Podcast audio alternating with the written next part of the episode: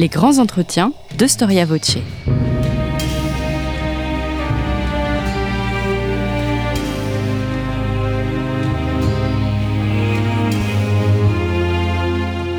On retrouve Étienne Gros. Chers auditeurs, bonjour, bienvenue sur Storia Voce, le podcast du magazine Histoire et Civilisation. Notre émission est consacrée aujourd'hui à la rue, à l'histoire de la rue.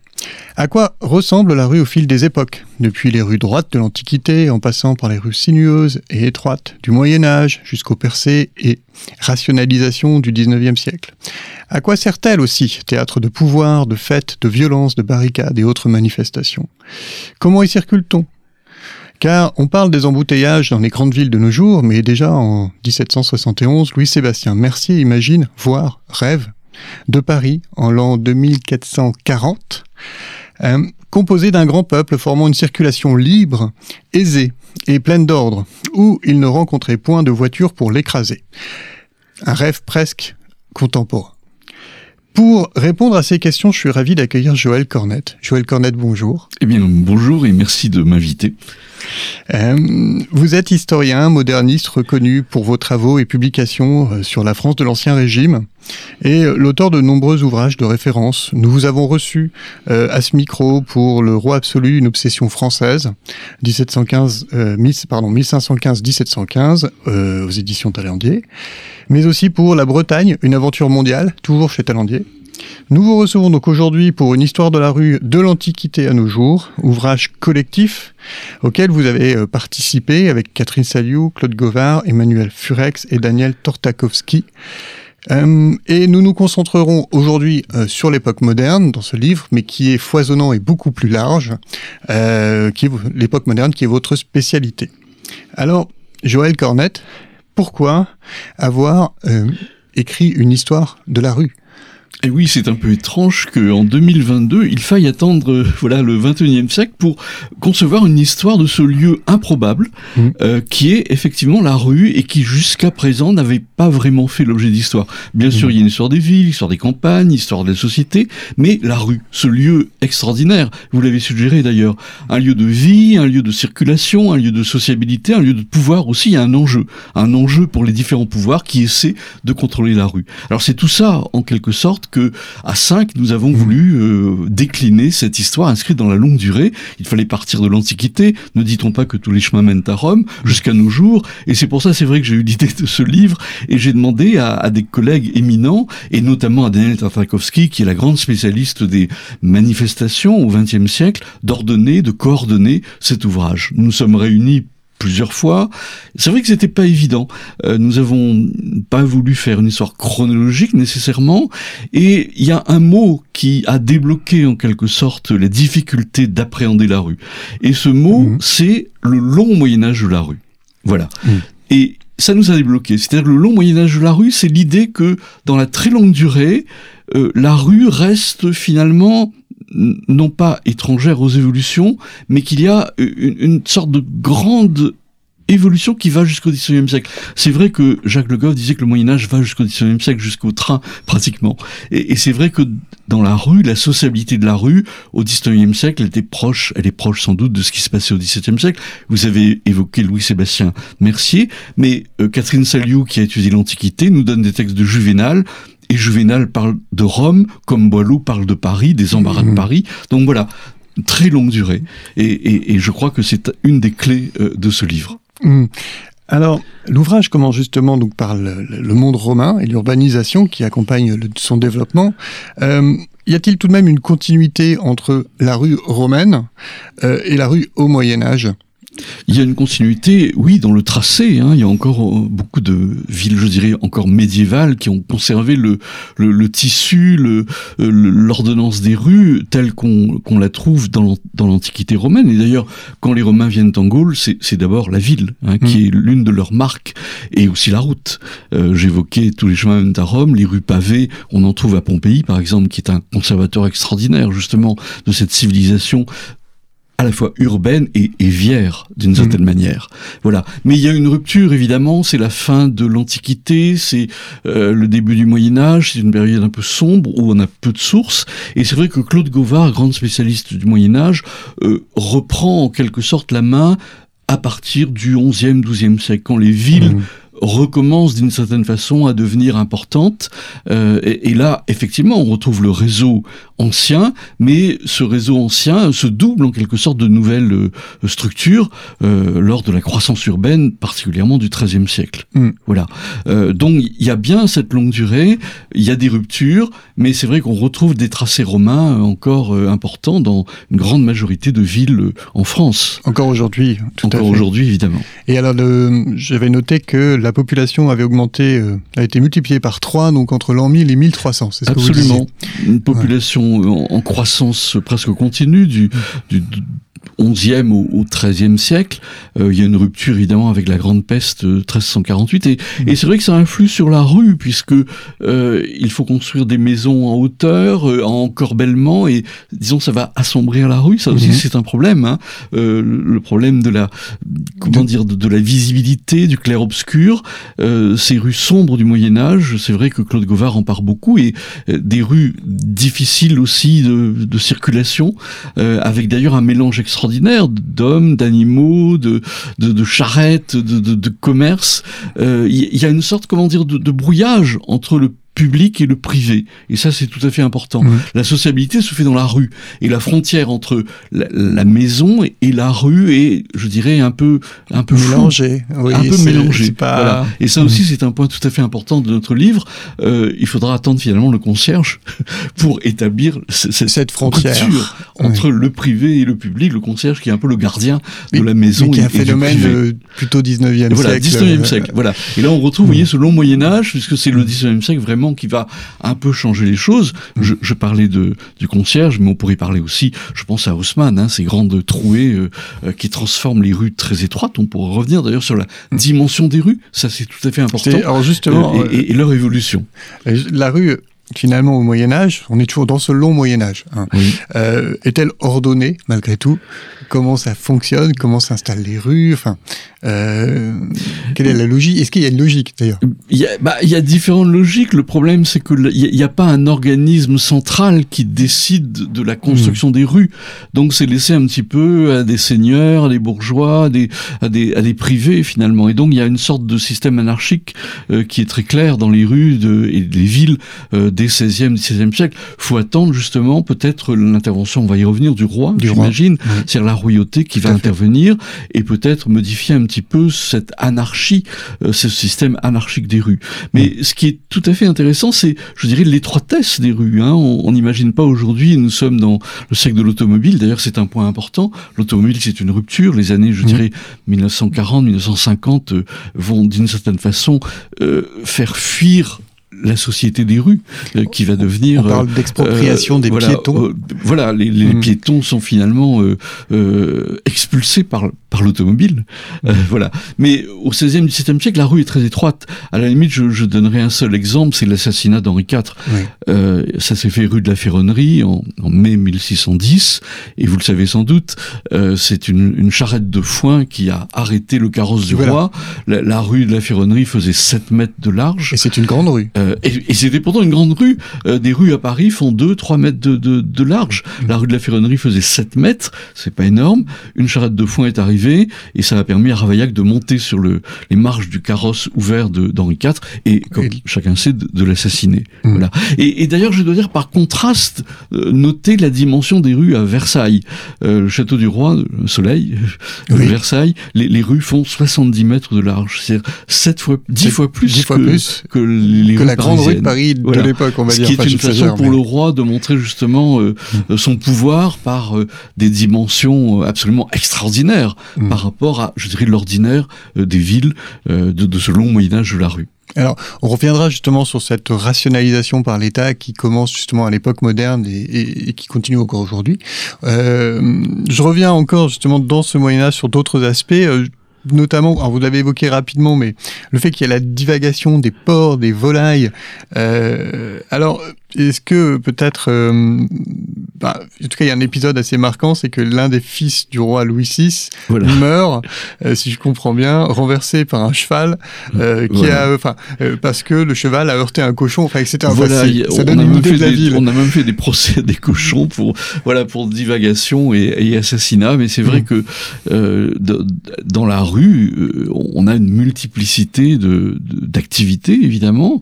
Le, le, bétail, voilà, les, les, vaches vont dans la rue pour se faire euh, voilà, euh, transformé par les bouchers. Enfin, euh, il y a d'ailleurs un problème de puanteur, un problème de de boue, aussi. Euh, et ça, c'est récurrent dans, dans, cette histoire, euh, dans, dans, ce long Moyen Âge de la rue. Donc c'est vrai qu'il y a une diversité absolument extraordinaire qui nous étonne peut-être aujourd'hui, qu'on trouve un peu dans les villes de ce qu'on appelle, enfin le tiers monde encore, mais euh, voilà, ce, ce, long Moyen Âge, ça, va jusqu'au XIXe siècle. Il y a des quartiers quand même. On essaie d'isoler le quartier des tanneurs, le quartier des bouchers, pour justement qu'il y ait une sorte de, comment dire, spécialisation spatiale des des activités. activités et, aussi voilà, et les activités disons, après, un peu nauséabondes mm. euh, sont placées par exemple du, plutôt du côté est, c'est-à-dire afin que les vents d'ouest chassent, euh, chassent ces mauvaises odeurs. Il y a mm. tout un problème justement de l'odeur de la ville. Et vous savez qu'au XVIIIe siècle, on a pensé à l'aération, c'est-à-dire l'idée que voilà, pour éviter les maladies, pour éviter les miasmes, il fallait d'une certaine façon rationaliser les rues, évacuer certaines activités, chasser par exemple les cimetières du centre des mmh. villes parce qu'ils exhalent et, ils répandent dans les rues des, des, une atmosphère, je dirais, méphitique, enfin mmh. mortifère. Voilà, et, ça c'est le siècle des Lumières qui est, je crois, tout à fait intéressant. Mais très intéressant, on trouve dès l'époque de l'Antiquité cette réflexion sur l'aération de, la rue. Mmh. Vitruve, par exemple, explique qu'il faut des rues larges, aérées, pour éviter les pestilence et, et, les maladies. Hmm. Euh, alors, il y a aussi des embouteillages. Euh, alors, je, je, oui. je prends un exemple pour, comment, pour commencer à en parler, mais il me semble que donc il y a euh, peut-être un paysan qui, sous Saint-Louis, se retrouve coincé presque une journée euh, au, au, pied d'un pont de Paris. Enfin, on imagine que c'est tellement fou.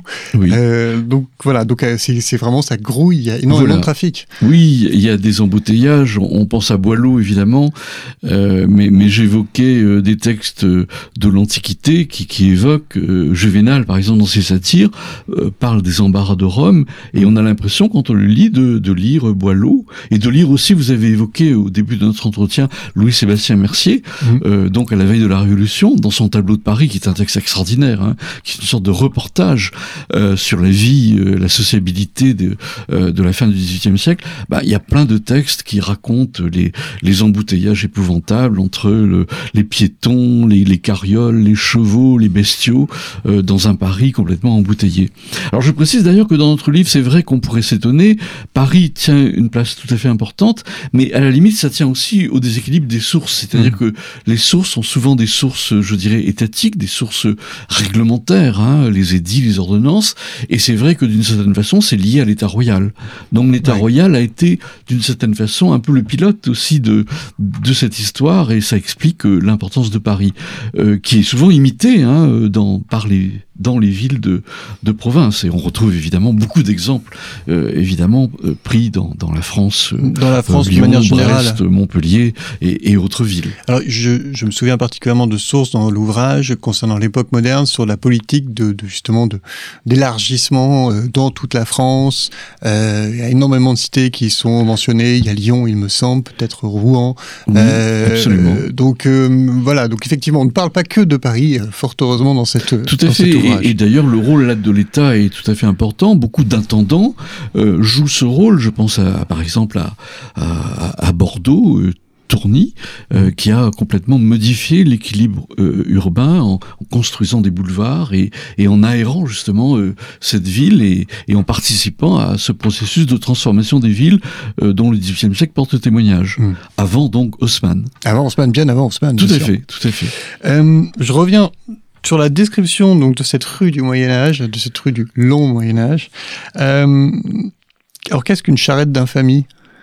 Alors, une charade d'infamie, c'est vrai que c'est des condamnés, euh, des condamnés ou à mort ou, ou pas à mort, mais en tout cas qui sont punis, et, on les place sur des charrettes qui étaient les charrettes des bouts, enfin de euh, des, des, ordures en quelque sorte. C'est une manière de montrer, euh, euh bon, à la fois qu'ils sont la, la de la société, qu'on va les éliminer, qu'on va les exécuter. Donc ça participe du, rituel infamant en quelque sorte qui, conduit le, le condamné sur les lieux de, de son supplice. Et donc Claude Gouvard, là, on parle beaucoup, et c'est, je crois, tout à fait important, puisqu'il y a un aspect de représentation. La rue, c'est le lieu, justement, où, où les pouvoirs s'ordonnent. L'Église, l'État, et donc l'État qui punit l'état de justice. Et donc il est tout à fait important, il y a des pages euh, tout à fait euh, vraiment essentielles de Michel Foucault, justement Surveiller et punir, qui montrent justement le caractère exemplaire de la représentation du châtiment. Et, et, cela se fait sur la place, place de grève par exemple, à Paris, mais aussi dans la rue, avec la, la circulation euh, de, du condamné qui est conduit spectaculairement en public hmm. euh, pour euh, être exécuté. On, on va d'ailleurs trouver jusqu'au XXe siècle des exécutions, euh, la guillotine est, est publique, hein, jusqu'au très très avant. finalement assez récemment. Au XXe siècle. Et est-ce qu'il s'agit d'impressionner les habitants par la peur du châtiment?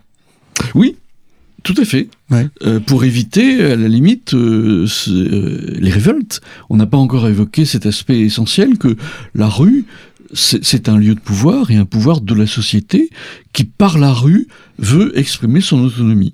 Et d'ailleurs, il y a toute une, je dirais, une lutte entre Paris et le roi euh, qu'on peut suivre euh, tout au long de l'Ancien Régime. À travers toute une série et qui de continue même, je dirais, jusqu'au XXe siècle. Après ouais. tout, Jacques Chirac a été maire de Paris avant d'être président de la République. Et entre la mairie de Paris et le pouvoir, il y a toujours, euh, disons, un jeu un peu particulier euh, ou d'opposition ou de rivalité. Mais pour revenir à la période moderne, mmh. euh, c'est vrai que Paris a tendu à s'autonomiser par rapport au roi. Et là, il y a des épisodes, je ne sais pas si on va les évoquer, mais tout à fait importants de, de révolte, il y a toute, euh, où la rue est évidemment la clé, la clé de la révolte. Des rues qui d'ailleurs euh, euh, se, se, ferment la nuit hein, par des chaînes. Euh, donc c'est vraiment là euh, un, un, une sorte de, de, de micro-lieu, si vous voulez, de sociabilité euh, et, et, et d'identité. Ça aussi c'est tout à fait important. C'est-à-dire que vous savez quelqu'un qui qui qui, comment dire, n'est pas intégré dans la société, on l'appelle sans lieu, sans feu, sans aveu. Et ça, mmh. c'est important. Sans lieu, c'est-à-dire on peut pas l'identifier dans un lieu particulier. Mmh. Euh, sans aveu, c'est-à-dire qu'on n'a personne pour dire qui il est. Qui il est. Ouais. Euh, donc oui, ça c'est tout à fait important. Et il y a d'ailleurs dans le livre de très belles pages de Claude Gauvard qui insistent sur l'importance de la réputation. Alors de l'honneur, oui. De l'honneur, voilà. voilà. C'est-à-dire que mmh. quand on habite un lieu, euh, il y a un, un système d'interconnaissance collective qui fait que voilà, on est reconnu.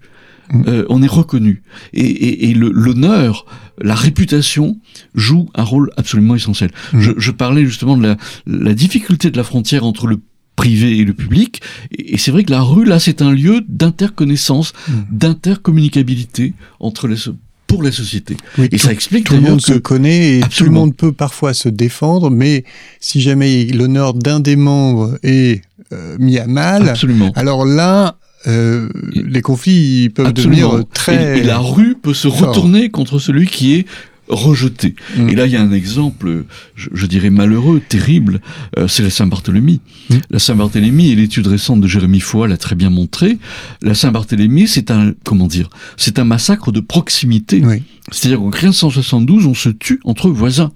Euh, et les tueurs... Parfois même en famille. Voilà, parfois même en famille. Mmh. Euh, donc, vous voyez, c'est une sorte d'extrême violence, mais la rue est le lieu justement de l'interconnaissance où euh, celui qui tue savait que, bah voilà, il est protestant, il, il, il mange de la viande le vendredi, enfin, vous voyez, par des, des gestes du quotidien, euh, petit à petit, il est rejeté, il est protestant, donc on va le tuer. Et, c'est vrai que ce, ce, ce moment euh, terrible de la Saint-Barthélemy, euh, justement, est, tout à fait révélateur de, voilà, à la fois de cette sociabilité, de l'importance de l'honneur, de l'importance d'être reconnu, mais aussi du fait d'être rejeté quand on est différent. Quand on est différent.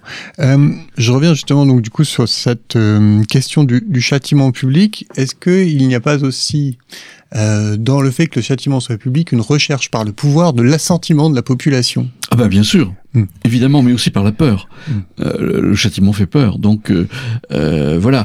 Avec d'ailleurs une ambiguïté. Quelquefois, la foule prend parti pour celui euh, qui va subir le supplice mm. et quelquefois euh, euh, s'attaque au bourreau. Oui, voilà. voilà. Euh, par exemple, je vais vous donner un exemple. Euh, au moment de la fronde, euh, eh bien, les, les, auteurs d'un d'un pamphlet, la custode de la reine, mm. un pamphlet très très dur sur Mazarin et, et, et, Marine et, de, et Anne d'Autriche, eh bien, il est condamné à mort.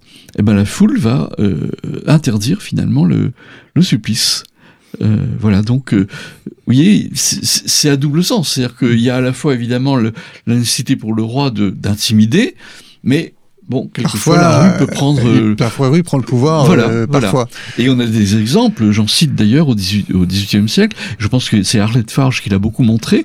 Euh, il y a vraiment dans cette sociabilité de la rue, bah, le, le désir de, de, ne pas avoir de surveillance, de ne pas avoir de contrôle. Donc, euh, euh, les lieutenants de police, par exemple, sont, les sergents sont rejetés, les espions sont rejetés. Enfin, donc, vous voyez, il y a une, vraiment une, une solidarité euh, de la rue par rapport au au pouvoir. Et d'ailleurs, euh, il y a une étude tout à fait intéressante sur Toulouse qui montre que la rue fonctionne presque comme, je dirais, une sécurité sociale. C'est-à-dire que oui. on fait une caisse une caisse de pour de tous rue. les habitants, voilà, de mmh. tous les habitants de la rue. Et en cas de difficulté, quelqu'un est en difficulté, quelqu'un meurt et n'a pas assez d'argent pour euh, les funérailles, eh bien cette caisse commune sert en quelque sorte à voilà à, à, aider ceux qui sont dans le besoin. Et, et ça, je crois que c'est tout à fait intéressant euh, de, de, de, mettre en valeur de mettre cette, en valeur cette partie, oui, voilà. qui est euh, qui est qui est effectivement lié au long Moyen Âge. Alors je renvoie à une autre émission sur le crédit, le développement du crédit euh, à la fin 19e, où justement on marque l'apparition des sociétés de pompes funèbres à ce moment-là avec le crédit, parce que justement ces solidarités traditionnelles de la rue commencent à disparaître voilà. dans Paris. Euh, donc euh, très bien. Euh, alors je reviens un petit peu encore en arrière. Je voulais parler des, des incendies. Euh, alors en introduction, je dirais que Londres euh, brûle, enfin la moitié de Londres brûle en 1666. Voilà, voilà, oui. euh, Lisbonne, euh, alors à la suite du tremblement de terre, euh, pareil, il est ravagé. Rennes en 1720. Voilà. voilà, donc il y a toute une série d'incendies et on peut dire sur l'ensemble de la période. Peut-être, peut-être que je me trompe. Est-ce qu'au 19e d'ailleurs on va retrouver autant, je pense que moins déjà un peu. Beaucoup moins. D'abord, ouais. la pierre remplace petit à petit le bois. Mmh. C'est vrai que les villes sont un peu des villes allumettes, mmh. si, vous me permettez l'expression. Oui. Et c'est vrai qu'il y a beaucoup d'exemples. Et d'ailleurs, le couvre-feu au sens étymologique, c'est mmh. il faut couvrir le feu le soir pour éviter que la nuit, euh, eh bien, euh, l'incendie se propage dans euh, dans la ville. Donc l'annonce du couvre-feu, c'est l'idée que voilà, il faut que que la ville se protège contre ce risque. Vous avez évoqué l'incendie de Rennes en 1720. Mmh. Une grande partie du centre de Rennes a été incendié parce que j'évoquais au début de notre entretien les, ces, ces, rues très étroites, ces maisons de bois, les encorbellements qui font que, euh, en raison de la pression de la population, euh, voilà, il y a plusieurs étages et que euh, on se rapproche pratiquement et donc euh, les, les maisons communiquent les unes aux autres et donc quand le feu prend, ben, le feu se répand. Et, et de, au moment de l'incendie de Rennes en 1720, euh, plusieurs milliers de personnes ont dû être évacuées, des, des, des, dizaines de maisons ont été détruites, ce qui a permis d'ailleurs de, de repenser le centre de Rennes et d'en mmh. faire une sorte de modèle urbanistique, avec justement des rues droites, pavées, des, des maisons de pierre remplaçant des maisons de mmh. bois. Donc vous voyez là, on a, je dirais, le, le, le mal conduit au bien. Euh, si vous visitez aujourd'hui Rennes, vous verrez cette ville des Lumières euh, au centre, euh, qui justement a remplacé la ville du Moyen Âge, là de façon un peu précoce, grâce ou à cause de cet incendie de 1720. Mmh. Et Euh, qu'en est-il du développement? Alors, on a parlé des incendies, mais de l'éclairage ah, la nuit. Alors ça, c'est évidemment un problème. La nuit, euh, la nuit qui est évidemment le, le, le, moment de des grandes peurs et et, et, et l'absence d'éclairage, c'est tout à fait récurrent évidemment dans dans les textes. Euh, il y a les lieux malfamés, il y a les lieux évidemment où on, on, ne va pas, les lieux aussi de prostitution. On n'a pas évoqué mmh. cet aspect, mais qui est récurrent tout au long de ce long Moyen Âge et jusqu'à aujourd'hui. Euh, mais effectivement, l'éclairage, c'est un, un, moment et, et, un, un, moyen de, voilà de, de transformer ce, ce, cette peur de la nuit en quelque chose euh, disons de, de, plus tranquille et, et bon ça commence c'est vrai qu'au Moyen Âge il y a des tentatives autant Louis XIV mmh. euh, il y a vraiment des les premières tentatives d'éclairage de la rue et, et, ça ça tient au lieutenant de police qui est mis en place par Louis XIV enfin avec Colbert, dans les années 1660, et l'une des, des, premières activités de, de l'Arénie, qui est là, euh, premier euh, lieutenant de police, ça a été justement d'éclairer les rues. Et on a des, des témoignages, Madame de Sévigné par exemple, qui dit ah ben c'est formidable, maintenant on peut sortir, aller au théâtre, on n'a plus peur, euh, euh, tout est clair. Bon, il faudra attendre le XVIIIe siècle pour voir cet éclairage se développer, et surtout le XIXe siècle, mm. avec les, les, lampadaires permanents, et, et ça Emmanuel Furex qui, qui a assuré, euh, disons, toute la partie 19e siècle qui est essentielle euh, à montrer justement cette transformation. Euh, finalement, Paris devient une ville lumière, mais il faut attendre le 19e siècle. Mmh. Et alors si on continue dans tous ces aspects-là, je reviens sur l'éclairage de la rue, en tout cas sur le côté dangereux de la rue la nuit. Euh, Qu'est-ce que le haro? Est-ce que vous, vous, sauriez décrire le, le bah, C'est des, bah, là aussi c'est la sociabilité, c'est-à-dire que quand euh, je, je, parlais des interconnaissances dans la rue, dès, dès que quelqu'un voit quelque chose de qui lui paraît louche, euh, ben on crie, hein, on crie pour justement euh, euh, que tout le monde à la nuit se réveille, sorte de, de ses maisons pour poursuivre celui qu'on pense être un criminel, un voleur, un, un, un assassin. Mmh. Voilà. Donc on revient ici sur cette sociabilité très forte de la rue, fort. solidaire et non pas solitaire. Euh, voilà. Et, et, ça, ça joue évidemment tout au long de ce long Moyen Âge mmh. qu'on évoque. Et que qu'on retrouvera, alors c'est pas la période que vous traitez principalement, mais euh, notamment aussi à la, à la, commune où il y a toute une organisation de quartier et d'autogestion euh, qui se développe, qui est aussi développée dans l'ouvrage. Absolument. Euh, mais on retrouve ces éléments de solidarité très fortes euh, et, et, finalement assez organisés. Ah ben bien sûr, euh... et, et, notamment dans la période qui est la mienne, le, la moderne, période, enfin dite moderne, 16e, 18e siècle, et, et, je pense par exemple à la Ligue. Euh, mmh. La Ligue, euh, qu'est-ce que c'est? C'est Paris autonome finalement, mmh. par rapport au roi. Et ce qu'on appelle les 16, c'est le noyautage par les ligueurs des 16 quartiers de Paris, mais aussi de leurs rues, qui fait que le roi n'est plus maître de la ville. Et d'ailleurs, la preuve, on a, on l'a pas encore évoqué, c'est que le roi va être chassé par des barricades. Oui. Euh, en mai 1588, euh, tout Paris se couvre de barricades euh, et, et, ça va obliger Henri VIII, à, euh, Henri III, excusez-moi, euh, Henri III à fuir, à fuir, à fuir la, la, ville, mmh. à se réfugier à Blois. Et, et, là, Paris devient autonome jusqu'à Henri IV, enfin jusqu'à mmh. l'entrée l'entrée d'Henri IV en, en, en 1594. C'est-à-dire qu'en gros, de 1580, ça commence en 1585, pendant dix ans pratiquement, euh, Paris est pratiquement autonome, auto mmh. voilà, autogéré, c'est mmh. le terme. Euh, et on va retrouver un peu ce thème euh, au moment de la Fronde, mmh. euh, en, en, 1648, quand en août, de nouveau, des barricades vont euh, s'élever à Paris, dans nombre de quartiers, à commencer par le centre, autour de Notre-Dame, euh, à la suite d'un coup de force de l'État royal, euh, Mazarin et, et Anne d'Autriche qui ont voulu arrêter, enfin là on est au cœur de la Fronde, arrêter des parlementaires, notamment le vieux Broussel, euh, et, et, là, ça a provoqué l'indignation euh, des Parisiens. Bruxelles, pour eux, c'était une sorte de héros. Et donc, toute la ville s'est levée, finalement, euh, pour délivrer, pour délivrer le, le, leur parlementaire arrêté. donc là, on retrouve, vous voyez, cette solidarité de la ville par rapport au pouvoir. Et ça, ça joue évidemment. Alors les barricades, on les retrouve hein, dans la longue durée. Euh, Mais là, c'est une première. En 1830, en, en 1848.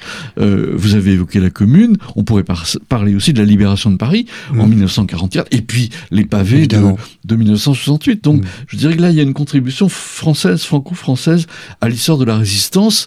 Euh, et, et, les barricades en sont euh, un des exemples. C'est des barriques à l'origine, hein, les barricades. Des, ah, des barriques oui. qu'on assemble, qu'on met ensemble pour, pour, former un un barrage dans la rue pour éviter justement ce que, que les troupes puissent voilà l'emporter. Ça expliquera d'ailleurs Haussmann, hein, puisque l'une des raisons justement de des percées haussmanniennes, c'est pour éviter la, révolte de la ville contre les autorités. Hum. Alors, vous êtes à l'écoute de Storia Voce et je reçois Joël Cornette. Euh, nous vous rappelons que ce podcast vous est offert par notre rédaction avec le soutien de l'association Storia Voce. Vous pouvez toujours soutenir notre association. Faites un don en cliquant sur le lien en haut de la page d'accueil de notre site Storia Voce.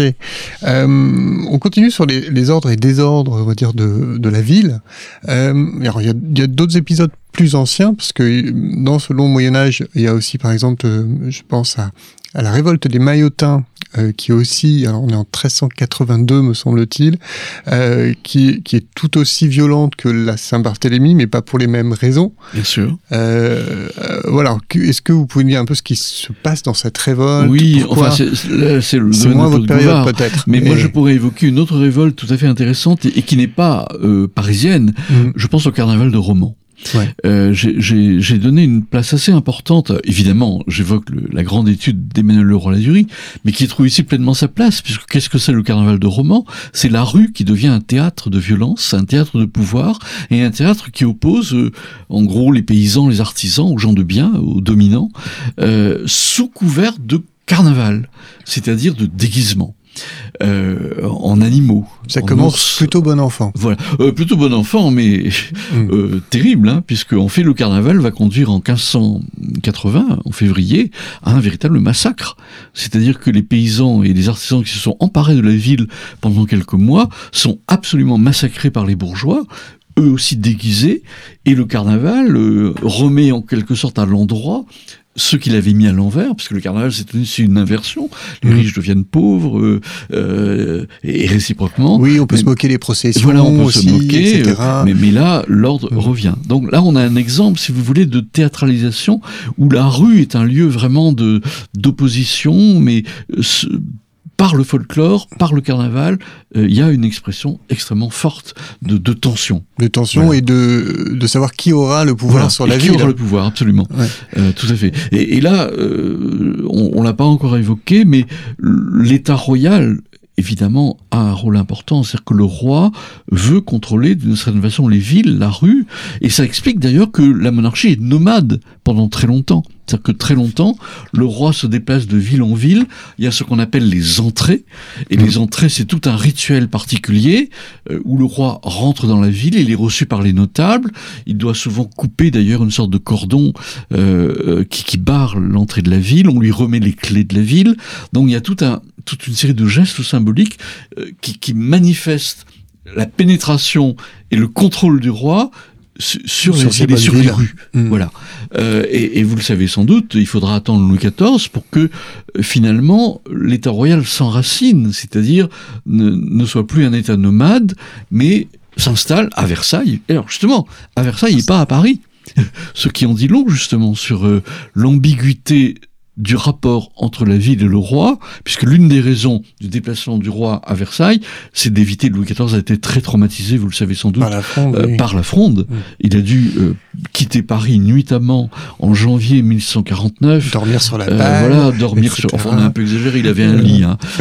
bon, enfin, certains ont dû dormir sur la paille à Saint-Germain, mais je pense que ça l'a vraiment traumatisé. Mm. Alors, c'est pas la seule raison, évidemment, de son départ à Versailles, mais tout de même, je pense que Versailles, ça l'isole justement de la ville. Et c'est pas un mmh. hasard si l'un des premiers gestes des révolutionnaires en 1789, c'est de rechercher le roi, Louis XVI, Marie-Antoinette et le dauphin, et de les ramener à Paris. Ils disent, on ramène le boulanger, la boulangère et le petit mitron, parce que la proximité du roi dans la ville, dans les rues de la ville, ça donne justement à la ville, bah voilà, euh, on n'a plus faim, le roi est là, euh, on va manger euh, à notre à notre faim. Donc vous voyez, ce rapport entre le roi et la ville est tout à fait important. Mmh. Et, et d'ailleurs, et d'ailleurs, quand le roi cesse d'aller de ville en ville, bah, il y a une sorte de substitution du roi, et, ça j'en ai, beaucoup parlé, je crois, dans, le livre, et c'est important, c'est les statuts. Et c'est la place royale. Et, en, parallèle, justement, disparaît euh, le cérémonial de remise des clés. Tout à fait. Absolument. Mm. Et donc le roi qui, qui ne va plus dans les villes, hein, à partir de, de, de, de Louis XIV, il n'y a plus d'entrée royale, il y en aura quelques-unes encore, mais euh, très rarement, eh bien on, on va mettre en place dans les principales villes de, de province, et notamment les villes périphériques, je pense à Rennes, je pense à Lyon, je pense à Montpellier, des statues du roi des statues de, en bronze. Euh, et et, et d'une façon, cette statue en bronze manifeste au cœur de la ville la prise de possession symbolique par l'autorité politique des rues, des places euh, de la ville. Il y a une Ah. sorte de royalisation symbolique par les statues. Et ça, c'est tout à fait coïncident avec l'installation du roi à Versailles, puisque la grande campagne des statues, pour reprendre, euh, c'est une thèse qui a été faite sur ce sujet, euh, c'est les années 1500, 1680, alors que le roi s'installe justement à Versailles Ah, à, partir de mai 1682. Il y a là une coïncidence tout à fait intéressante. Disparition physique du roi, mais représentation symbolique dans, dans, dans les rues Mm. des et, Et- les et- places des principales villes de France. Pour poursuivre cette représentation symbolique, comme on est dans cette époque moderne où on cherche à rationaliser et qui va se poursuivre jusqu'à aujourd'hui, euh, il y a aussi, au-delà des statues, une volonté de euh, modifier la rue, de la rationaliser, et Tout ça c'est fait en même temps. Oui. Qu'est-ce qui est fait justement par le pouvoir, notamment Beaucoup Pour de choses. Euh, rationaliser la je ville. pourrais prendre un, un- un exemple. Euh, Lou- Louis XIV décide, disons, de dérempariser Paris d'une certaine façon, c'est-à-dire supprimer les remparts. Les remparts sont transformés en boulevards. Voilà, Mm. voilà un exemple. Et, et au XVIIIe siècle, on l'avait évoqué avec Tourny, l'intendant de, de Bordeaux, mais il y a plein d'autres exemples. La plupart des intendants euh, embellissent les villes, euh, transforment les villes en font des, des boulevards, des, des lieux de comment dire de, de plaisance. Il y a les Champs-Élysées à Paris, par exemple. Mhm. Au XVIIIe siècle, c'est un lieu vraiment d'ostentation de l'aristocratie qui construit des, des hôtels particuliers. Euh, et il faut être sur les, les Champs-Élysées pour se promener, pour se montrer. Donc, on change complètement. C'est plus la ville enfermée euh, dans, dans une clôture. euh, C'était les remparts hein, euh, qui, qui, qui bornaient d'ailleurs la ville à la limite du, romaine du Moyen Âge. Eh bien, au XVIIIe siècle, d'abord il y a moins de guerre, hein, c'est tout à fait important, et donc la ville devient justement aérée. On a évoqué justement cette l'aérisme voilà, Hmm. l'aérisme, c'est tout à fait important au XVIIIe siècle. C'est l'idée que voilà la, la salubrité de l'air, c'est la salubrité de la ville, c'est la salubrité de la société. Hmm. Et donc tout ça va ensemble. Euh, J'évoquais euh, l'Antiquité, on trouve dé- déjà chez, chez Vitruve euh, cette notion, euh, et Catherine Salou montre justement que que de l'Antiquité, euh, il y a déjà tout un débat sur euh, justement cette propreté, salubrité. Ça commence euh, en Grèce avec la construction du Pirée, par exemple, le, le- port d'Athènes, euh, par Hippodamos. Et, et voilà, et, et là on retrouve vraiment une très longue durée au-delà même du Moyen Âge, puisque Mhm. déjà l'Antiquité, d'où l'importance évidemment dans le livre de cette première ait pu balayer euh, dans la très très longue durée justement cette réflexion sur la ville qu'on retrouve donc euh, au XVIIIe siècle, qui reprend un peu des thèmes euh, qui étaient déjà euh, développés en Grèce et à Rome. Alors, d'autres manifestations, de, de quand date la numérotation euh, Ah. des rues? Voilà. Alors ça aussi c'est un point tout à fait important, c'est bah, l'adresse. Mhm. Euh, euh, au Moyen Âge, au XVIIe siècle, il n'y a, pas de numéro. Hein. Aujourd'hui, on habite euh, 25 rue, euh, je sais pas, Vitruve par exemple. Voilà, voilà. par exemple. Euh, mais à l'époque, euh, et pourtant les gens reconnaissent. C'est-à-dire, alors, euh, ça, peut être par exemple euh, une auberge, ça peut être un, un lieu particulier qu'on donne comme adresse. Mais la numérotation commence à la fin du XVIIIe siècle. Voilà. Euh, et, et donc là, ça, ça rentre dans ce processus de rationalisation, euh, et, et donc euh, les- c'est dans les années, je crois, 1780 que qu'on commence vraiment à avoir une numérotation. C'est aussi l'époque où les trottoirs commencent à apparaître. Euh, il y a toute Mhm. une série de Alors, quel est l'objectif du trottoir Bah, le trottoir, c'est éviter justement les bouts. Hein, les, euh, je, je pense bah, aux mousquetaires qui ont envoyé des, des, des bottes euh, importantes. C'est c'est aussi pour éviter les Pour éviter les- d'être les- crotté. les- voilà, d'être- d'être Voilà, absolument. Il y, a, il y a des pages de Louis-Sébastien Mercier. On a évoqué Mm. Louis-Sébastien Mercier, qui est un grand témoin euh, de cette sociabilité de la rue et qui montre justement les bouts épouvantables encore au XVIIIe siècle. Bon, les, les premiers trottoirs, par exemple, l'Odéon, on aura dans, dans les années 1780. Voilà, justement. Mm. Euh, donc assez tardivement finalement, hein, puisque euh, la rue c'est c'est une sorte de rigole euh, où, où s'écoulent les bouts. euh, euh, les, les- il faut imaginer que les, les, la plupart des gens jettent leurs immondices par la fenêtre. Enfin, vous voyez, euh, on a plein de textes sur ce thème. Et d'ailleurs, plein d'édits qui se répètent. Alors ça, c'est très intéressant. Un édit qui se répète, ça veut pas dire que les choses marchent, ça veut dire exactement l'inverse. Ça, ça fonctionne pas. C'est bien ça. Ça ne fonctionne pas. Faut pas faire de contresens. C'est pas parce mm. que la loi le dit mm. euh, que ça et se depuis, fait. depuis le, Moyen Âge en tant ah que tel, depuis, très longtemps. Ah, il y a une récurrence extraordinaire de. J'ai donné de, nombreux exemples. Euh, voilà contre les boues, contre les immondices, mais non, euh, l'État royal n'arrive pas du tout à régenter. À régenter ça jusque jusqu'à une époque finalement c'est Jusqu'à l'époque presque récente. Hein. Et puis mm. encore aujourd'hui, je crois qu'il y a une controverse à Paris sur les immondices à Paris. Enfin voilà, je ne veux pas rentrer dans, dans des détails, ah, mais, ça reste un problème. Ça reste un problème évidemment.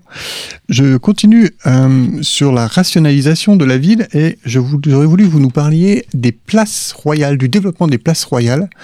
Euh, voilà, en quoi ça consiste, de quelle époque, à quelle époque ça commence aussi. Euh, oui, alors les, places royales, c'est lié à la construction de la monarchie, et, et c'est vrai que les premiers essais de places royales se situent, bah, à la limite, c'est Henri IV, hein, et il y a, y a, eu d'ailleurs une sorte de, de, projet formidable de place de France qui n'a jamais été réalisé, avec l'idée d'une statue du roi, avec des rues euh, avec le nom des provinces, des rues, euh, donnant finalement une sorte de miniaturisation de la France à travers la topographie. Mm. Voilà, ça n'a jamais été réalisé parce Ce qui fait penser au Champ de Mars et à la fête de la Fédération d'une certaine oui, absolument. Henri IV a été assassiné. Il faudra attendre Louis XIII. Hein. La première grande place, c'est la place royale, mm. euh, place des Vosges actuelle, qui est justement très intéressante parce que là, il y a une rationalisation euh, une géométrisation de, euh, de, de, la structure de la place, avec des, des, des hôtels particuliers qui sont tous identiques, euh, une statue royale au centre de la place, et c'est l'époque à la limite de Descartes, c'est-à-dire que vous voyez, il y a une sorte de rationalisation d'un XVIIe siècle classique, et, et, les places royales justement vont se développer à partir de ce modèle de la place royale euh, au temps de Louis XIII, et c'est Louis XIV, je, je l'ai un peu évoqué, euh, qui, qui, va développer euh, les places royales euh, dans les années 1680 et jusqu'au XVIIIe siècle. Alors qu'est-ce que c'est qu'une place royale? C'est au cœur de la ville une place absolument rationnelle. Elle peut être carrée, elle peut être ronde, mais l'idée c'est qu'elle est centrale, elle est dominée par une statue colossale, très importante du roi. Il y a peut-être euh, la place Bellecour aussi. Voilà, oui, la place Bellecour, par exemple, à, Lyon. Mm. Euh, et, donc, on doit presque lever la tête pour regarder le roi. Vous voyez, c'est presque, je dirais, symboliquement euh, l'image de la souveraineté. Et avec des rues radiales hein, par rapport à cette place, et qui donnent justement l'idée, comment dire, d'une géométrie très précise avec le roi au centre. Donc c'est un peu vraiment le symbole de, du, pouvoir. royal qui, qui, qui est souverain. Et après tout, on trouve ça à Versailles, puisque euh, notez bien qu'il y a trois grandes avenues, je les évoquais au début de notre mhm. entretien, 70 mètres de large, et ces trois avenues convergent vers le château, comme une image finalement symbolique de la domination du roi sur le royaume. C'est-à-dire que vous voyez, on se, euh, le roi de sa fenêtre euh, peut voir le royaume à travers ces trois mhm. rues qui, qui, convergent vers lui et qui sont l'image même de, de, sa souveraineté. Et que lorsque la monarchie va disparaître, ou en tout cas presque disparaître, parce que le 19e est compliqué, euh, cette politique va continuer malgré tout, euh, toujours dans cette idée de rationalisation, euh, avec ensuite Haussmann ah, ben, évidemment. Euh, mais en fait, il est plutôt à la fin du mouvement qu'au début du mouvement. On pourrait presque dire ça. Oui, il, est dans la continuité, et c'est vrai qu'Haussmann, alors ça répond à la fois à une rationalité euh, nécessaire de, de la ville, euh, des, une circulation droite qui permet une fluidité plus, plus grande évidemment des, de la circulation, mais ça répond aussi à des raisons politiques. Hein. Euh, euh je pense que le pouvoir a été très impressionné par les, les révolutions de 1830-1848 qui mmh. sont des révolutions de la ville et des révolutions de la rue Hein, J'évoquais les barricades. Donc, en construisant ces grandes, ces grandes ouvertures finalement larges, ça permet tout simplement à la troupe et au canon même de pénétrer dans la ville et, et d'éviter euh, une prochaine révolte. Donc, euh, ça a une légitimité évidemment. Ce qui sera un euh, échec avec la commune, pourtant. oui, évidemment la commune, mais la commune malheureusement aussi. Enfin, c'est aussi un échec. Hein, et mm. voilà. Donc, et, et, on retrouve ici la, la, lutte entre la ville et, et le pouvoir. Et le pouvoir. Je reviens un peu en arrière. Euh, est-ce que vous pourriez nous parler des crieurs, des Ah, échoppes? Absolument. On n'a pas évoqué, euh, comment dire, euh, voilà, la, la turbulence euh, euh, auditive, si je puis dire, de la ville. C'est-à-dire, la ville, c'est des cris.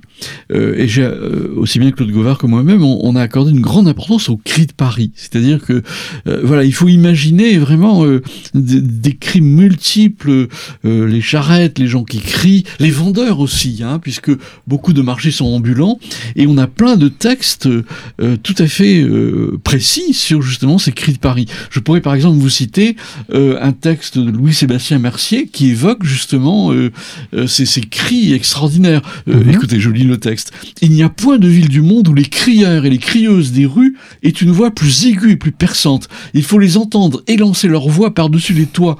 Leur gosier surmonte le bruit et le tapage des carrefours. Il est impossible à l'étranger de pouvoir comprendre la chose. Le Parisien lui-même ne la distingue jamais que par la routine. Le porteur d'eau, la crieuse de vieux chapeaux, le marchand de ferraille, de peau de lapin, la vendeuse de marais, c'est à qui chantera sa marchandise sur un mode haut et déchirant. Tous ces cris discordants forment un ensemble dont on n'a point d'idée lorsque l'on ne l'a point entendu. L'idiome de ces crieurs ambulants est tel qu'il faut en faire une étude pour bien distinguer ce qu'il signifie. Écoutez, la fin est très intéressante. Les servantes ont l'oreille beaucoup plus exercée que l'académicien parce qu'elles savent distinguer du quatrième étage et d'un bout de la rue à l'autre si l'on crie des macros ou des harengs frais, des laitues ou des betteraves. Mhm. Extraordinaire, hein C'est-à-dire euh, cette oui. pluralité de la rue, c'est-à-dire que on est dans un système de publicité extraordinaire euh, où chacun vend évidemment sa marchandise Dans tout au long de la journée. échoppes toute la Voilà. journée. Absolument. Et ces échoppes vont disparaître justement au 19e siècle. Oui.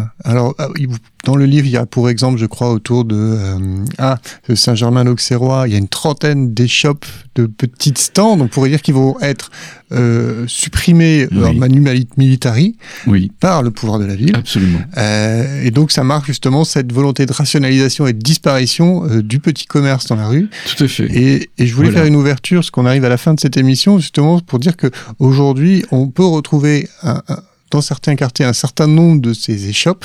Euh, donc, en fait, la vie, enfin, la ville Absolument. continue et la rue La- continue à, la, à la évoluer. rue continue à être un enjeu et je pense Mm. que, euh, je vais prendre un seul exemple, euh, les terrasses, hein, les Mm. terrasses qui ont euh, succédé justement euh, et qui maintenant ont, ont un droit de cité tout à fait Mm. important, ben, les terrasses d'une certaine façon qui se développent, ben, c'est c'est la réappropriation collective de la rue finalement. Et la rue n'a jamais cessé d'être un enjeu entre les pouvoirs ou là l'automobile, on a parlé de l'automobile, mais. Stanislavski lui accorde une grande importance. Voilà, la, la rue, est-ce que la rue est à nous? Voilà, Mm. c'est la grande question. La grande question. Eh bien, merci beaucoup. Merci beaucoup, Joël Cornette, d'avoir répondu à nos questions. Alors, je rappelle que vous êtes historien moderniste et c'est pourquoi nous avons plus insisté sur cette période aujourd'hui. Mais le livre est beaucoup plus large hein, donc, euh, que la simple période moderne. Il va jusqu'à jusqu'au gilet jaune. Euh, donc, vous êtes reconnu pour vos travaux et publications euh, sur la France de l'Ancien Régime, auteur de nombreux ouvrages et nous vous avions reçu à ce micro pour Le Roi absolu, une obsession française, mais aussi pour La Bretagne, une aventure mondiale, pardon, aux éditions Taillandier. Euh, on vous recevait donc pour aujourd'hui La rue de l'Antiquité à nos jours, un ouvrage collectif euh, paru aux éditions Talendier toujours. Euh, un ouvrage passionnant, varié, euh, et en cette fin d'émission, on a l'impression d'avoir seulement commencé à en parler. Il me reste à vous remercier chers auditeurs, pour votre fidélité et à bientôt pour un nouveau numéro de, de nos grands entretiens. Je vous souhaite une excellente semaine.